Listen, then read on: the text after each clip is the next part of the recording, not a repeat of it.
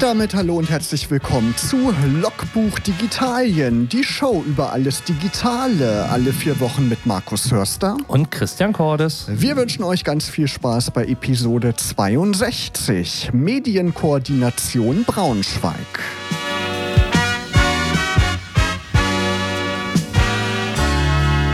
Und wir haben wirklich wieder einen spannenden Gast. Wer ist denn heute bei uns zu Gast? Heute ist zu Gast äh, Stefan Schaper ähm, von der Medienkoordination Braunschweig, äh, beziehungsweise auch vom, vom Jugendzentrum Schiene früher. Ähm, je nachdem, einige, ähm, die im Digitalen in Braunschweig unterwegs sind, werden ihn aus dem einen oder anderen Kontext kennen. Und deswegen erstmal Hallo Stefan. Ja, wunderschönen guten Abend euch beiden. Danke, dass ich hier sein darf. Schön, dass du dabei bist. Ähm, Christian, äh, du musst den Kopfhörer aufsetzen.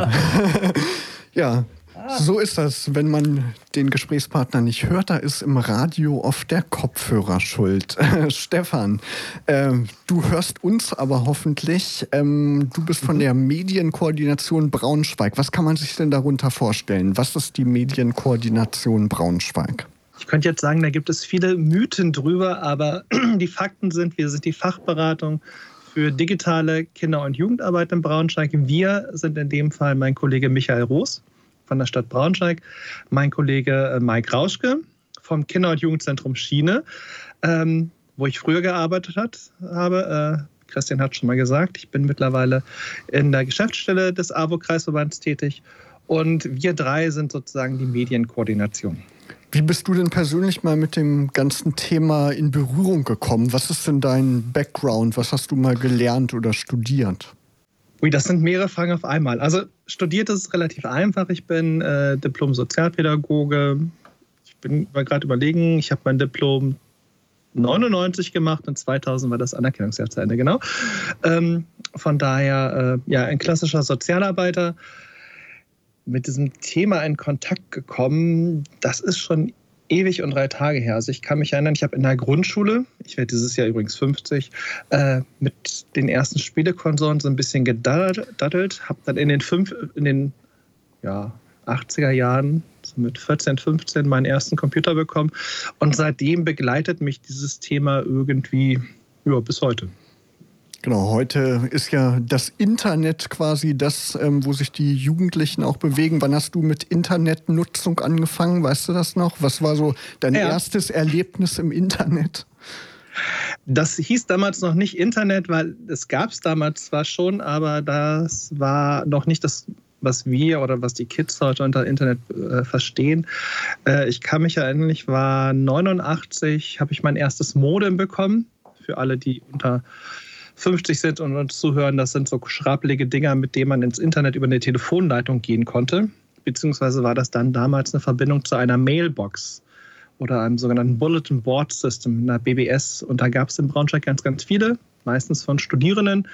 Die war dann immer so stundenweise online und dann konnte man halt ähm, Nachrichten austauschen, Foren lesen, Newsgroups abonnieren und die ersten kleinen Online-Spiele spielen, wobei die auch eher zeitversetzt, also mit verschiedenen Zügen abgeben war.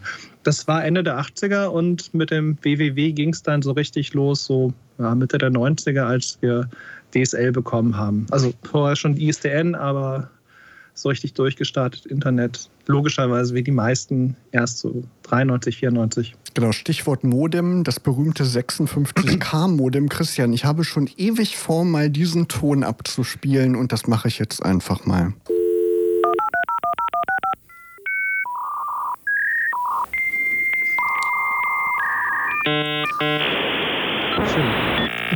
Ja, da können sich alle, glaube ich, gut dran erinnern, die in dieser Zeit im Internet unterwegs waren. Ähm, Christian? Mir, mir, macht das eher Angst. Ich habe das Gefühl, Boris Becker kommt gleich mit einer AOL-CD im Arm um die Ecke.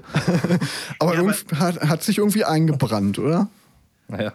Ja. ja, wobei, ganz ehrlich, äh, Modems damals war alles andere als, ups, ich bin drin, ups, war das einfach. Also, oh, ja. das war äh, schon kryptisch. Das stimmt. Ähm, ja, ich würde sagen, wir haben ja alle so noch die gute alte Zeit des Internets kennengelernt, würde ich einfach mal behaupten. Eine Welt ohne Social Media, einfach nur mit statischen Webseiten. Würdest du das auch so sehen, Stefan? War früher alles besser im Internet? um Himmels Willen, nein. also allein Downloadgeschwindigkeiten oder ähnliches. Also nein, also gute alte Zeit ist, glaube ich, das Verklären von Dingen, die damals auch schon schräg waren, toll waren, eher nicht so toll waren. Äh, also das, was es heute gibt, gab es damals auch schon. Natürlich nicht in allen Ausprägungen. Und das, was wir heute Social Media nennen, gab es damals in der Form natürlich noch nicht, logischerweise. Zumal wir noch, ich kann mich noch erinnern, ich habe mein erstes Handy, glaube ich, um die Jahrtausendwende bekommen. Und das war noch alles an. Also da hat man noch den, den WAP-Knopf irgendwie intern gesperrt, damit man nicht horrende teuer über Mobilfunk ins Internet ging. Also das hat ein Jahr arm gemacht damals.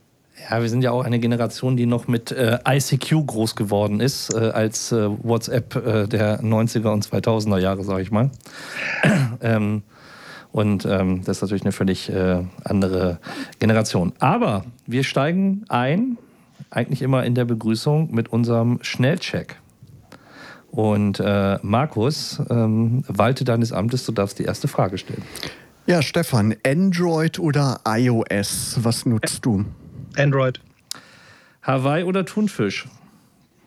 Ah, Thunfisch. Kaffee oder Mate? Kaffee. Design oder Code? Oh, schwierig. Ah, Design. TikTok oder Instagram? Insta. ÖPNV oder das Auto? Ich wohne auf dem Dorf, von, von daher leider das Auto. Spiegelreflexkamera oder Smartphone? abhängig, was ich fotografieren will. Also meine EOS für große Bilder, aber für zwischendurch auf jeden Fall mein Pixel. Die, die, nächste Frage hätte jetzt eine andere Bedeutung als noch vor ein paar Jahren. Anzug oder Hoodie? Eigentlich immer noch Hoodie. Mail oder Messenger? Eigentlich lieber Messenger, aber beruflich leider mehr Mail. Kommt man nicht drum herum, das stimmt. Ja, genau. Eule oder Lerche, chronobiologisch gesehen? Eule. Tablet oder Laptop? Hm. Mein, mein Tab mit Tastatur, gilt das so als Zwischenantwort? Also, ja. Lassen Okay. wir gelten. Okay, Und die, achso, und die letzte wäre Radio oder Podcast? Podcast. Ja, die Frage an dich, Stefan, ist natürlich die Frage nach äh, Eigenverantwortung versus Fremdbestimmung. Also wie weit kann man Jugendliche heute eigentlich noch äh, medial oder überhaupt erreichen, ohne ihre Autonomie zu untergraben? Weil Mediennutzung zum Beispiel in der Schule ist ja immer so ein Thema. Also viele kennen ja noch Handy weg und äh, das darf nicht. Und ähm, da kann man ja spicken und ähnliches. Und es ist ja immer so ein Spagat zwischen einem sinnvollen Einsatz und einer sehr restriktiven ähm, Verbotslobby, sage ich mal, die vorherrscht. Und wie, wie fühlen sich da Jugendliche eigentlich in ihrer Autonomie ein Stück weit eingeschränkt? Und wie, wie erreicht man die dann, wenn nicht über eigentlich über Medien? Ja, schwierig. Ich glaube, äh, Corona hat, glaube ich, ganz gut gezeigt, dass überall da, wo wir nicht groß auf Medien gesetzt haben oder wo Medien wirklich verboten waren, äh, dass Kommunikation schlichtweg nicht stattgefunden hat oder über solche sehr obskuren Wege, dass ausgedruckte äh, PDFs über Fenster nach au draußen gegeben worden sind. Um jetzt mal ganz böse Beispiele für ein, eine digitalisierte Schullandschaft zu bringen. Ähm, von daher, ich glaube, das ist, äh, wie man Kinder und Jugendliche erreicht, ist, glaube ich, erstmal eine Frage, wen ich wirklich erreichen will, also sprich, welches Alter. Dass ich natürlich ein bisschen restriktiver vorgehe oder auch vielleicht auch vorgehen muss. Bei Jüngeren, die erst ihre ersten tapsigen Schritte im Netz machen, dass ich sie begleiten muss, so ähnlich wie im Straßenverkehr, dann lässt man ja auch keine Dreijährigen erstmal auf die nächste äh, Hauptverkehrsstraße rennen sondern nimmt sie an die Hand und erklärt ihnen, was so äh, notwendig ist. Äh, das ist, glaube ich, klar und das muss man im Internet genauso machen. Aber ab einem gewissen Punkt sollte man sie mehr oder weniger laufen lassen. Wobei laufen lassen ja nicht heißt, dass man sie nicht im Auge behalten kann. Und ähm, da gibt es natürlich Möglichkeiten. Ah, die technischen, die finde ich persönlich eher ah, ablehnenswert also irgendwelche Filterprogramme oder ähnliches oder ganz schlimm sind, sind Tracker, die dann Kids vermeintlich in Sicherheit äh, wiegen, weil sie dann ja immer gefunden werden können. Nur leider finden sie dann immer die falschen Leute. Und äh, ich glaube, das Beste ist halt im Gespräch zu bleiben, wirklich mal ein Auge drauf zu haben und ähm, halt auch ein bisschen Vertrauen zu haben, weil die meisten Kinder und Jugendliche, die ich kenne, und das sind mittlerweile schon eine ganze Menge, die haben eigentlich einen ziemlich guten moralischen Kompass. Denen fehlen nur manchmal einfach die Informationen, um Dinge richtig zu tun oder richtig einzuschätzen oder ähm, zu, äh, zu machen. Und das ist dann auch, glaube ich, eher unsere Aufgabe als erwachsene Gesellschaft, den oder diesen Kids diese Informationen, diese Handreichung zu geben. Ich meine, woher sollen sie es denn wissen, hm. wenn wir es ihnen nicht beibringen? Aber wenn du so dieses Beispiel mit dem Schulfenster, wo die Hausaufgaben aus dem, äh, aus dem Rektoren oder aus dem Lehrerzimmer rausgegeben werden. Corona hat ja auch gezeigt, es ist nicht unbedingt immer nur, auch natürlich noch zum großen Teil, aber nicht immer nur eine Frage von technischer Ausstattung in den Schulen, sondern wir haben auch, glaube ich, also so meine Einschätzung, ein massives Qualifizierungsproblem der pädagogischen Kräfte um Unterricht digital letztendlich aufzubereiten. Also wenn ich manchmal höre, dass Schüler halt ihrem Lehrer in der Anfangspandemiezeit äh, Zoom-Nachhilfe gegeben haben oder andere Videokonferenzsysteme, damit überhaupt eine Arbeitsfähigkeit hergestellt werden konnte, ähm, stellt sich ja schon so, so die Frage, wo, wo, stehen wir denn da eigentlich so aus, aus, diesem, aus dem Medienblickwinkel? Ähm, ist, es, ist es halt tatsächlich eine Generation, die natürlich sehr selbstbestimmt und auch sich autodidaktisch unheimlich viel aneignet, mit natürlich auch den gewissen ähm, ja, Hate-Speech-Erfahrungen und den, den, den negativen Folgen, die man vielleicht letztendlich bei diesem autodidaktischen Aneignen halt mit äh, aufsammeln kann, versus einer Generation, die es jahrelang geschafft hat, ähm, sich eventuell gegen die Digitalisierung zu stemmen und immer noch mit Matrizen und äh, Overhead-Folien gearbeitet hat und dann durch die Pandemie eigentlich sehr schnell in ein System reingeworfen wurde und damit auch eine gewisse Überforderung halt hatte. Mhm. Also erstmal bin ich ja nicht schuldig, bin ja offene oder war offene und bin äh, Kinder- und Jugendarbeit. Das heißt, unser Job ist ja noch ein bisschen was anderes. Ähm, unsere gesetzliche Grundlage ist eine ganz andere, wie sich Schule halt hat. Also Jugendarbeit setzt auf Freiwilligkeit. Jugendarbeit äh, soll beteiligen, muss beteiligen, soll befähigen und all diese ähm, Sachen halt weitergeben. Ich glaube aber, dass Schule da auch äh, eine Menge gelernt hat in den letzten äh, Monaten. Und ich glaube, was viele Lehrkräfte oder auch viele Pädagogen und Pädagogen gelernt haben, dass es eigentlich gar nicht die Technik in der Tat ist, die du angesprochen hast. Zum einen, klar braucht man sie in der Schule, aber auch natürlich bei den Kindern und Jugendlichen. Äh, selbst gut behütete Kids oder wohl situierte Kinder, die zu Hause vielleicht wirklich die Technik haben in Form eines Laptops oder ähnliches, ähm, waren nie darauf eingerichtet, vielleicht mit ihren zwei, drei Geschwistern dann parallel Homeschooling zu machen. Weil dann gab es in der Familie zwar vielleicht ein, zwei Laptops und ein Tablet, aber man brauchte plötzlich drei und man brauchte einen Drucker und dann brauchte man heutzutage noch einen Drucker solchen Dingen. Also Technik ist ein Punkt, aber ich glaube, das, was du angesprochen hast, ähm, Christian, ist nicht nur in Schule, sondern ich sage jetzt mal im gesamten Bildungskontext, und da nehme ich die soziale Arbeit auch überhaupt nicht aus, ist der Punkt ähm, Ausbildung, Qualifikation und ganz, ganz viel Haltung. Also wir arbeiten ganz viel auch an diesem Punkt Haltung. Ähm, Dinge halt sozusagen zuzulassen, ähm, Sachen mit Kindern und Jugendlichen zu erarbeiten. Die sind in vielen Sachen die Experten, aber eben auch nicht in allen.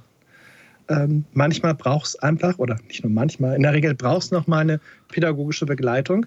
Aber ich muss nicht jedes Tool komplett ergründen, um dann immer sozusagen ähm, das zu, ähm, beibringen zu können. Es reicht, wenn ich sozusagen meine pädagogische Expertise reinbringe. Ich muss nicht auch noch die technische reinbringen. Das können die super viel besser als wir alle wahrscheinlich.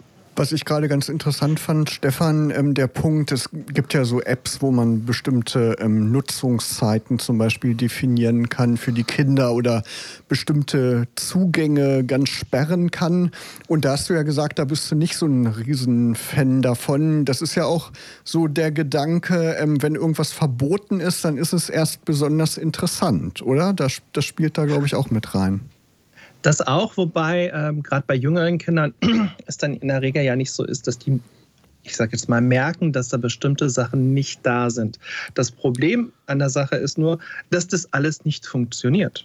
Also wir glauben ja immer, dass diese Filter, diese Sperren, die wir uns da alle ausdenken, super toll sind und ähm, unüberwindbar. Und äh, wer sich mal mit einem Haufen Fünft- und Sechstklässler unterhalten hat, und wir gehen da gar nicht in höhere Klassen, ähm, der sieht nach ein paar Minuten in so einem Grüppchen von 25, 30 Schülerinnen und Schülern immer zwei, drei, meistens Jungs, aber manchmal auch Mädchen, die so leicht grinsen. Und wenn man die dann anspricht, die einen dann angucken, so, naja, ja, das, was du erzählst, so mit Filtern und so, ja, das hat Papa, das haben Mama installiert. Aber so, dann kommt so dieser schon fast altkluge Blick, aber ganz ehrlich, ich bin elf Jahre alt, so nach dem Motto, glaubst du, das stoppt mich, wenn ich das will? Ähm, und ich glaube, das ist so der Punkt. Also, das sind dann die fitten Kids, um die muss man sich auch keine Gedanken machen. Aber ähm, ich finde, Medienkompetenz muss vor dem Gerät sitzen. Die kann nicht in einem Gerät sitzen. Und wenn ich Kinder nur in Watte packe, ähm, dann lernen sie nichts. Und die Welt da draußen ist manchmal nicht schön, die Welt im Internet ist manchmal auch nicht schön natürlich will ich jüngere Kinder davor erstmal beschützen, aber ich muss älteren Kinder einfach darauf vorbereiten, was da draußen auf sie wartet, weil sie müssen damit umgehen, weil die können nicht bis 108 oder egal wie alt sie werden, mit dem Filter rumrennen. Das wird nicht funktionieren. Aber ist es so ein bisschen vergleichbar wie zur Konfirmation darf Junior das erste Mal Schnaps trinken und äh, muss seinen ersten leichten Kater und Rausch bekommen, damit er weiß, wie gefährlich die Droge Alkohol sein kann? Würdest du das auch mit dem Thema Medien oder auch Internet vergleichen? Man muss erstmal so seinen ersten Headache äh, erleiden, um halt festzustellen, da gehört ein bisschen mehr dazu, als einfach immer Kreuzchen zu setzen, runter zu scrollen und alles ist tutti. Ich glaube, man kann im Vorfeld schon einfach dafür sorgen, dass man halt ähm, keine Kopfschmerzen bekommt. Dass man halt im Vorfeld schon klärt, was ist denn wenn? Also das, der Klassiker aus, ich glaube, den 70er Jahren, wenn dich jemand Fremdes anspricht und dich bittet, in sein Auto zu steigen, dann tust du es nicht und nimm keine Bonbons von Fremden an. Das ist wahrscheinlich in den letzten 50 Jahren nicht einem von uns, den wir kennen, passiert.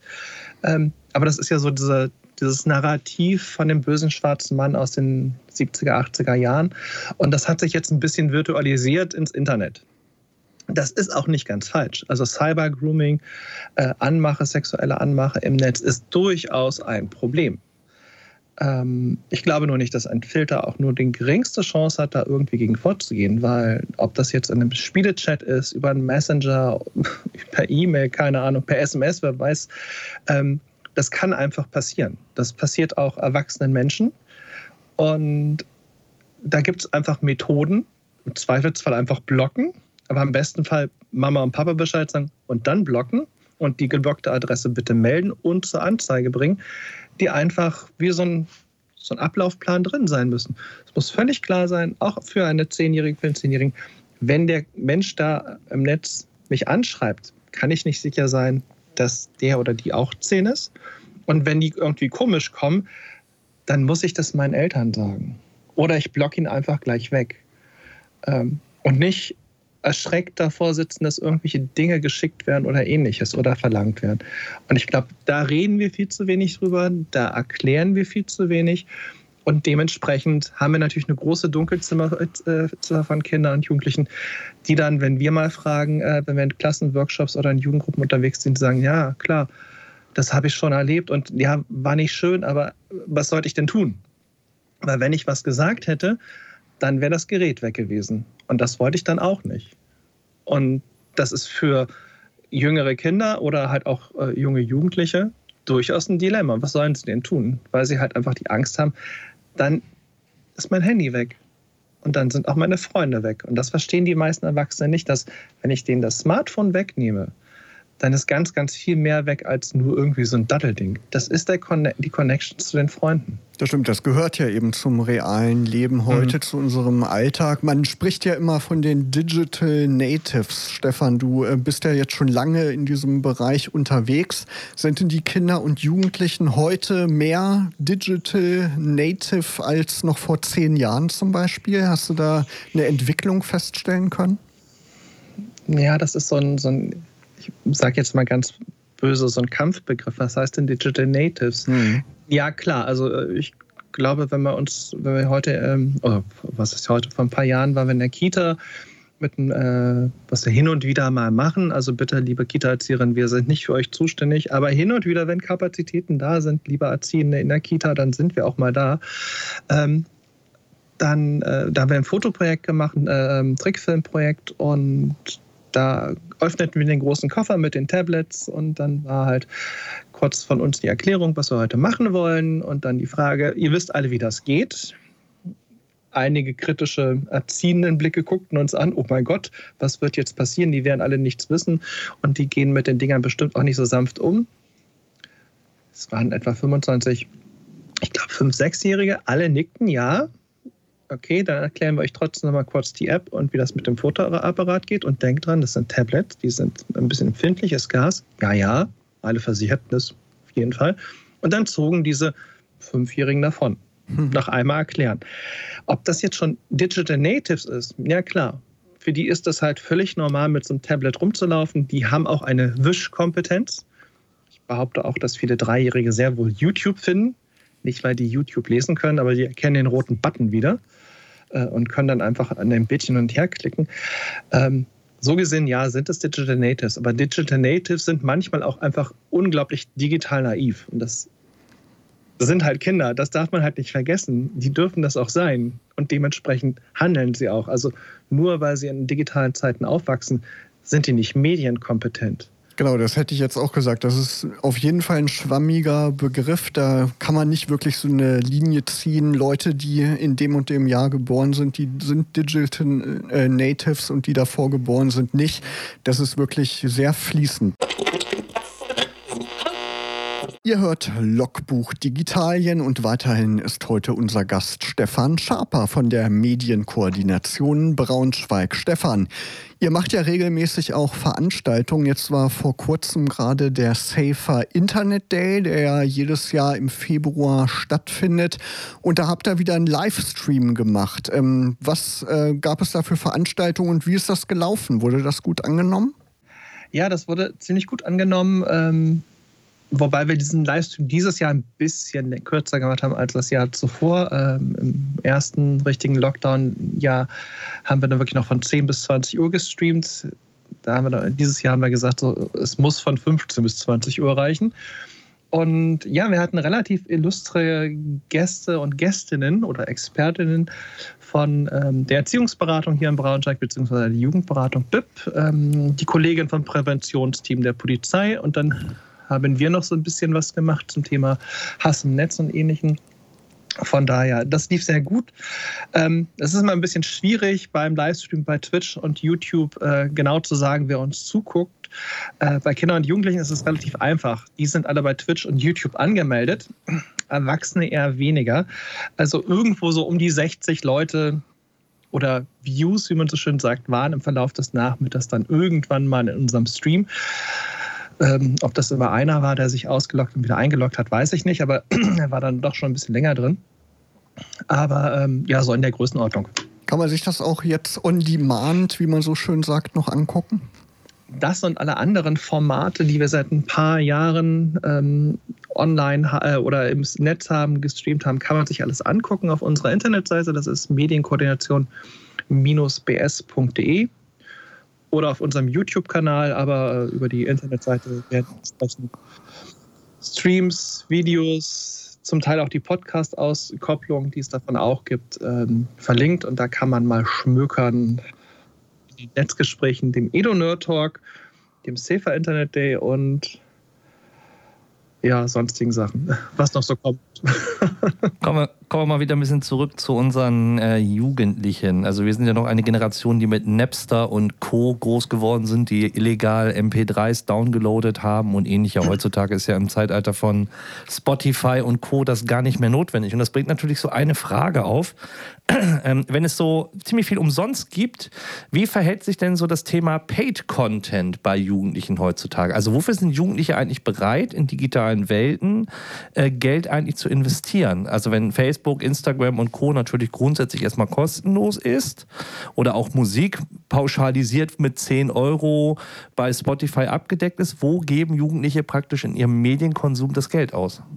Ich glaube, das ist ganz unterschiedlich. Also bei den Jüngeren, die geben eigentlich fast gar kein Geld aus. Die konsumieren praktisch über die Spotify-Karte äh, oder Account von Mama und Papa einfach mit oder äh, Apple Music, je nachdem, äh, in welcher äh, in welcher Sphäre sozusagen die jeweilige Familie unter, äh, unterwegs ist. Und das fängt so ab zehn Jahren dann aber an, dass wenn Geld ausgegeben wird, dann ist es immer noch nicht Spotify, weil man hat immer noch den Familienaccount. Ähm, und bei Netflix ist es genauso. Dann geht es dann in Richtung ähm, Games. Und da ist es sehr, sehr unterschiedlich. Das war früher äh, viel diese berühmt-berüchtigten Handy-Games wie Clash of Clans. Die sind nicht gänzlich weg, das läuft immer noch. Ähm, aber ähm, wo in den letzten Jahren, glaube ich, das richtige Geld gemacht worden sind, sind eher die ähm, ja, Vollpreistitel. Ist es ja nicht, weil es sind kostenlose Spiele wie Fortnite zum Beispiel, wo ich halt ähm, mir einfach Dinge kaufen kann. Fortnite stand aktuell, habe ich da jetzt nicht, gebe ich zu den exakten Einblick, stand immer sehr, sehr hoch im Kurs, weil ähm, das, was ich mir kaufen konnte, also die Tänze, die Skins, also die Klamotten sozusagen, ähm, waren halt ähm, nicht spielverändern. Das heißt, es ging immer noch darum, wie gut ich wirklich spiele. Es war also kein Pay-to-Win, wie bei einigen Spielen, wo ich dann halt einfach Geld ausgeben kann bei Pay-to-Win, um bessere Waffen zu bekommen. Das, die sind nicht so angesagt. Das machen natürlich auch insbesondere Ältere. Aber ähm, ich nenne es immer gern so Pay-to-Prol. Ne? Also bessere Klamotten, sich ein bisschen abheben. Also das, was man halt, was so ein bisschen Pubertät halt auch widerspiegelt. Ne? Also nicht einheitsbrei sein. Da lassen Kinder und Jugendliche eine ganze, ganze Menge Geld. Äh, bei den berühmten V-Bucks äh, bei äh, Fortnite. Und äh, ich kenne die aktuellen Zahlen von Epic nicht, ähm, sozusagen dem Mutterkonzern von Fortnite oder dem Publisher. Aber das sind, glaube ich, Milliardengewinne gewesen in den letzten Jahren. Von daher ähm, scheint dieses Konzept aufzugehen. Also ist praktisch der durchbezahlte und gestylte Avatar das, was äh, wir früher in der analogen Welt der 90er und 2000er Jahre mit versucht haben, mit Bundeswehrparker und äh, Atomkraft, nein, danke, auf Näher, auf Jacke halt auszudrücken? Kann man das so mhm. vergleichen, dass quasi dein, dein digitales Ich halt heutzutage mit dem ja, ähm, ähm, ja, Geldeinsatz quasi aufgepimpt werden muss, damit äh, man eine Sichtbarkeit erlangt? Mhm. Ich glaube, das sind die gleichen Mechanismen. Also, das ist vielleicht noch ein bisschen anders, weil es halt auch noch andere Zielgruppen anspricht. Ähm, äh, aber Prinzip ist, denke ich, genau das. Ne? Der Parker, die, keine Ahnung, die zerrissenen Jeans, ähm, die Dinger oder der, der Walkman, äh, das sind genau die gleichen Mechanismen, die wir vielleicht damals sozusagen unbewusst oder auch bewusst abgespielt haben, wenn es um sowas ging, um einer Clique sich zuzugehörig zu fühlen oder eben sich abzugrenzen, sich so ein bisschen einzigartig zu machen. Und das funktioniert im Digitalen halt genauso. Also das ist, glaube ich, auch so, so ein Grunddenkfehler bei vielen Erwachsenen, dass digital irgendwas anderes sein sollte als analog. Kinder und Jugendliche unterscheiden da nicht. Also das ist eine Welt. Was mir gerade noch eingefallen ist, wenn man an früher denkt und an die Zeit der guten alten Nokia-Knochen, da waren ja Klingeltöne auch so eine Kostenfalle. Ne? Die gibt es inzwischen gar nicht mehr. Der Frosch. Der Frosch. der Jamba, ja, genau. Das Jamba, äh, Spa, Jamba Spar, war es das? Irgendwie so, ne? Nee, ich glaube, das, das, der Zug ist, glaube ich, komplett abgefahren. Wir haben ja auch in den, eine Zeit, wo wir jetzt schon so ein bisschen den Zeitsprung gesehen, Jugendarbeit, da waren dieses, da gab es Internetcafés. Die gab es ja früher auch so im, im, öffentlichen Raum. Mittlerweile gibt es die ja gar nicht mehr. Das ist, äh, glaube ich, der, der, dem, dem Hype der Bubble Tea Bars gewichen.